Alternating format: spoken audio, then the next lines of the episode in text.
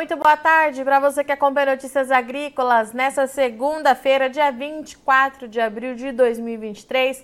Eu sou Virginia Alves, claro que o nosso destaque agora é produção e mercado de café. Olha só, choveu bastante lá no sul da Bahia nos últimos dias. A previsão continua indicando bastante chuva para os próximos dias e tudo isso traz uma preocupação grande em relação à safra de Conilon por lá. Paralelo a tudo isso, nós temos problemas em outras origens produtoras, como Indonésia e Vietnã, que deram suporte para um dia de valorização intensa lá na Bolsa em Londres. Contratos ganhando aí mais de 60 dólares por tonelada e a gente precisa entender o que está acontecendo, como é que esse produtor está se comportando nesse momento. Dito isso, quem vai conversar com a gente aqui hoje é o Marcos Magalhães. Seja muito bem-vindo, Marcos. É, boa tarde, Virgínia. Prazer mais uma vez estar aqui no Notícias Agrícolas, levando informação aí a todos vocês. Marcos, antes da gente Olha... falar desse início de semana, deixa eu só te perguntar é, uma coisa, essa questão das chuvas aí no sul da Bahia. A gente tinha previsão, e eu vi até você comentando lá nos seus grupos no WhatsApp, que é, as chuvas se confirmaram e que tem previsão de mais água, né, nos próximos dias? É, Virginia, realmente, assim, a gente tinha, eu, eu, gosto de acompanhar o clima, né? Aqui no Espírito Santo eu sou conhecido também como homem do tempo, além da voz do café. Então eu gosto de acompanhar isso e a gente vinha analisando um quadro de bastante chuva para a região do sul da Bahia já há algum tempo. Eu até avisei nos grupos que ia chover um volume muito significativo de água e realmente aconteceu. Ah, na região de Cabralha, de Porto Seguro, ah, de Eunápolis, aquela região ali dos municípios mais próximos ao litoral, ao entorno de Porto Seguro, choveu muito. E para quem não sabe, Porto Seguro não é só turismo, não. Porto Seguro, a região de Porto Seguro é uma região muito próspera, é uma região onde produz muito café, onde você tem uma diversificação agrícola fantástica entre fruticultura, cacau, café, eucalipto. Realmente é um, é um pequeno Eldorado do agronegócio no sul baiano, e essa chuva por lá é, maculou um pouco a safra que vem chegando, e nas regiões mais a, ao entorno do resto do sul da Bahia, as chuvas vieram não com a intensidade que veio a, no entorno de Porto Seguro, e isso atrasou um pouco os trabalhos de colheita de safra, atrasou um pouco o processo de maturação mais homogênea dos frutos naquela região, e isso deixou os sul-baianos aí bem estressados em função disso. Inclusive, eu estive lá, tem três semanas atrás, fazendo uma palestra, inclusive no município de Porto Seguro, e vi a, a prosperidade da região, o, o quão legal estavam as lavouras por lá, e essa chuva realmente, ao que parece, machucou um pouco o campo e cidade e pode fazer com que essa safra sul-baiana atrase um pouco mais a, a, entrada dela no mercado.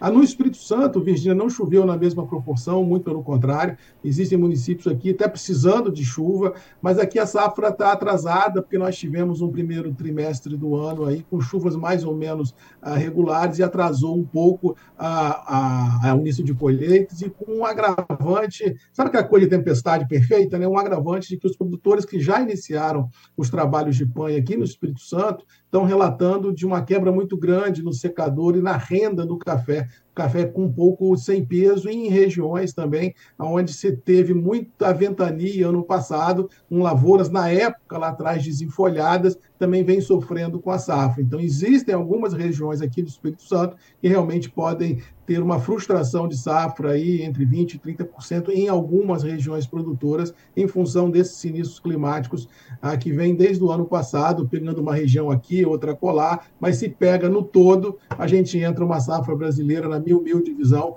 com muitas perguntas e poucas respostas e com números muito abaixo do que grandes operadores internacionais, inclusive domésticos, estão projetando. Eu acho que a safra é muito mais para os números da Conab, do IBGE e do Conselho Nacional do Café do que esses números que alguns operadores internacionais estão projetando. Tanto é verdade que, a, que o mercado não cai. Se o grande operador acreditasse nos números mirabolantes que o mercado vem projetando, o mercado não teria testado como testou nos últimos dias em Nova York, 200 centes por libra, em Londres acima de 1.400 dólares tonelada no mês de julho. Ou seja, realmente estamos entrando num trem fantasma e tudo que o mundo não precisa, Virgínia, é mais um ciclo produtivo no Brasil com problema, porque aí literalmente o mercado vai dar um nó porque se embarcou o café com muita força nos últimos dois, três anos no Brasil, limpou-se os estoques que tinham de cafés parados, principalmente do Arábica, e aí nós vamos entrar uma safra, assim, numa grande encruzilhada, porque ninguém sabe o que vem por aí,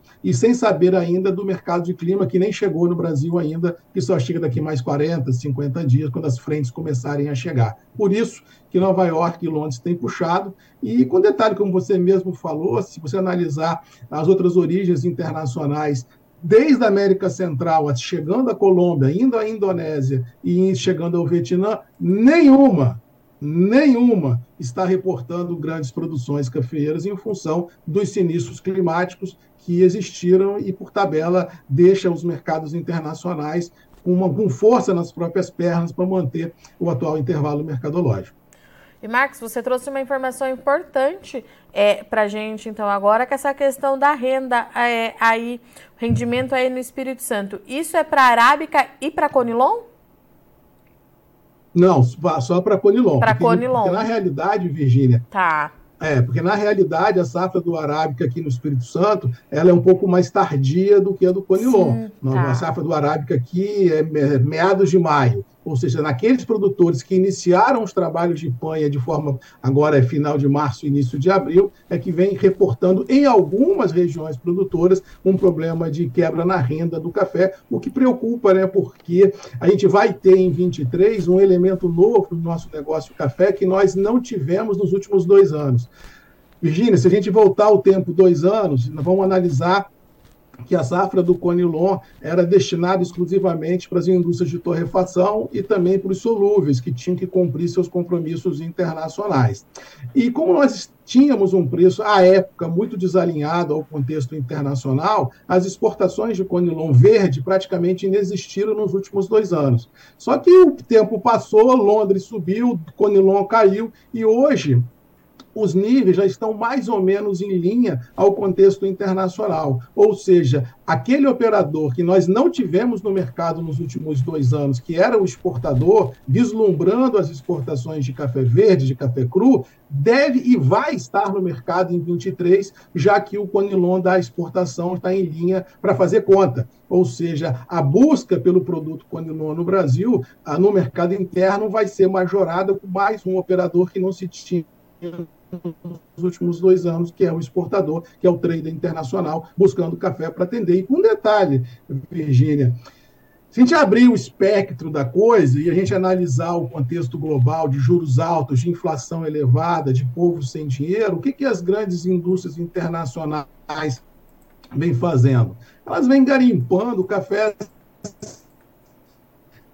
entre aspas, barato no mercado que nós vimos no Brasil nos últimos 5, 10, 15 anos, de um aumento muito robusto do Conilon nos blends, isso pode haver também essa sintonia no quadro internacional, porque, querendo ou não, o robusto internacional é mais barato do que o arábica, e isso pode fazer com que as grandes empresas torrefadoras internacionais também introduzam com um pouco mais de força conilons de qualidade, os robustos também de qualidade nos seus blends, e por tabela as demandas podem aumentar num cenário assim de imprevisibilidade climática e por tabela imprevisibilidade produtiva, ou seja, nós temos um cenário à frente totalmente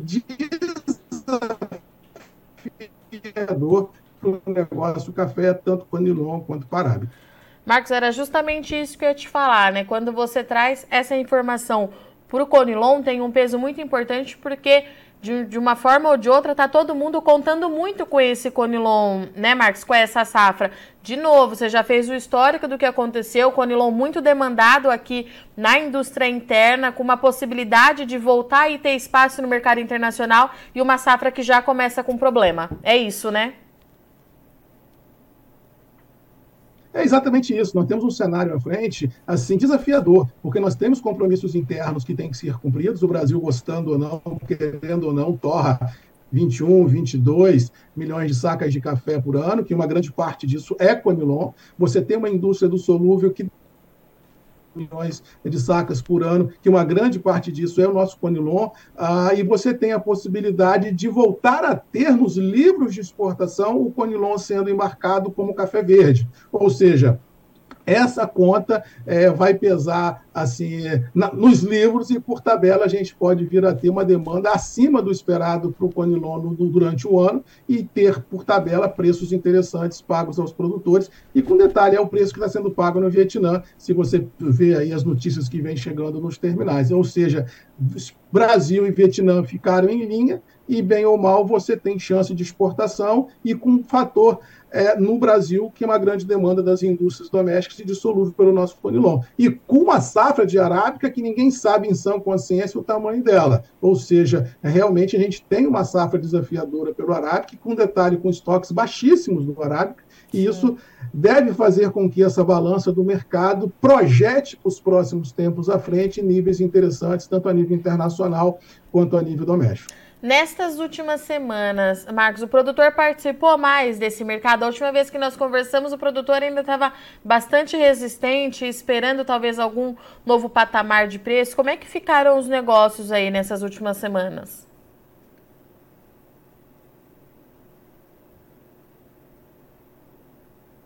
Marcos?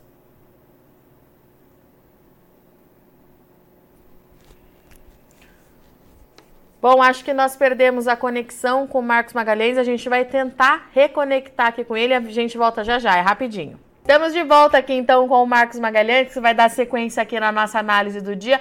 Marcos, eu te perguntava, antes da nossa falha na conexão, se o produtor participou mais do mercado nas últimas semanas. Né? A última vez que eu conversei contigo, o produtor ainda estava bastante resistente. Tivemos alguma mudança? Virgínia, não. No, no Arábica, a safra não chegou ainda, então tem muito pouco café no interior, então a liquidez é muito curta. E o Conilon, depois de ter testado mínimas em passado recente, o produtor está esperando um momento ideal para voltar ao mercado. Todo dia tem um negocinho aqui, outra colar, mas nada ainda de forma representativa. A gente tem uma expectativa que quando maio chegar e a safra se fizer presente de fato de direito, a gente pode ter um aumento de liquidez nas praças. Mas, por enquanto, a liquidez ainda é muito curta por isso também deixa os preços internos do café sustentados em reais. E Marcos, quando você fala é, em problemas em outras origens produtoras, principalmente de Conilon, né? É, Indonésia uhum. e Vietnã, o que, que tem acontecido por lá? Excesso de chuva, ah, tanto na Indonésia e no Vietnã, e os preços não muito convidativos. Né? Então, o produtor tem buscado outras alternativas agrícolas para compor, dentro de sua fronteira agrícola, uma outra fonte de renda. Mas o grande é, problema que existe no mundo agro hoje é o que muitos não acreditam, mas eu acredito, que são as mudanças climáticas. Então, assim, as chuvas, quando vêm, não vêm mais de forma racional. As chuvas, quando vêm, tanto aqui quanto em outras origens produtoras, elas passam da conta. E quando passa da conta, passa da conta, estraga, assim, uma série de situações, porque a chuva é benéfica se ela vier de forma racional. Quando ela passa da conta, ela muito mais prejudica a, do que ajuda ao agro como um todo. É, e Marcos, daqui para frente, com o avanço da colheita aqui no Brasil, você acha que esse fator pode pesar nos preços ou a gente vai continuar vendo essa volatilidade muito intensa no mercado? Virgínia, assim, é, café é uma atividade de ciclo perene, ou seja, volatilidade ela é presente no mercado todo dia, toda hora. Se você olhar para frente, eu não tenho dúvida nenhuma em afirmar que o negócio é muito bom e que vamos ter preço. Agora, se pode subir amanhã ou cair depois da manhã, isso pode. A volatilidade ela vai ser presente sempre no dia a dia da cafeicultura. Você tem fatores como dólar, como clima, ah, como é, é, pegada compradora no mercado que faz com que os níveis oscilam.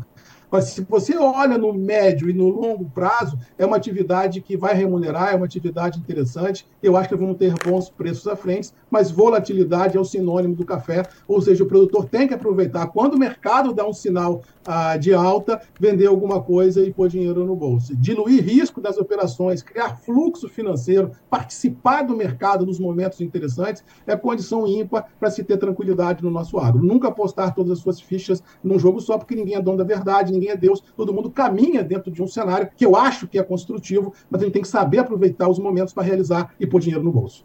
Perfeito. Marcos Magalhães, obrigada, viu, pela sua disponibilidade de vir conversar com a gente aqui nesse início de semana. Portas abertas, sete casas, a gente continua se falando. Até a próxima. Obrigado, Virginia. Fique com Deus. Até a próxima. Estamos sempre por aqui à disposição. Tchau. Portanto, então estivemos aqui com o Marcos Magalhães, da MM Cafés, para falar pra, com a gente um pouquinho sobre as chuvas ali no sul da, da Bahia, é, nas áreas de produção de conilon, principalmente. Choveu bastante, atrasa a safra por lá, o que traz certa preocupação. O Marcos também fez uma atualização de como está o andamento desse início de safra no Espírito Santo. Ele trouxe informação importante. De acordo com ele, o rendimento da safra está mais baixo do que era esperado.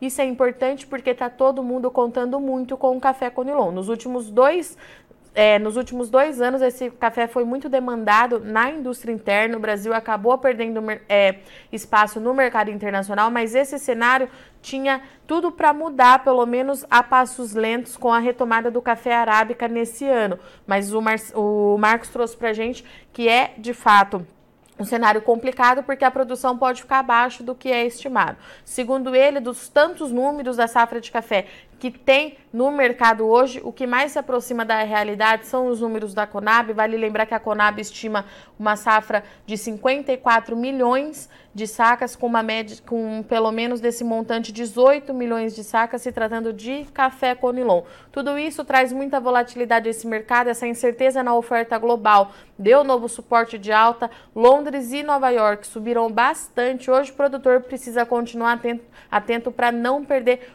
oportunidade de negócio. Ele trouxe aqui também que outras origens produtoras de café tipo Conilon, como Vietnã e Indonésia, também enfrentam problemas na oferta. Tudo isso vai continuar trazendo oportunidades para esse produtor, mas a gente sabe que com a safra do Brasil ganhando força nas próximas semanas, podemos ter aí novos dias de baixas. Um cenário que a gente vai ter que continuar acompanhando no dia a dia e o produtor de café precisa ficar atento para não perder as oportunidades. Bom, eu sou Virginia Alves, eu agradeço muito sua audiência e companhia mas não sai daí que a semana tá só começando, já já a gente tá de volta.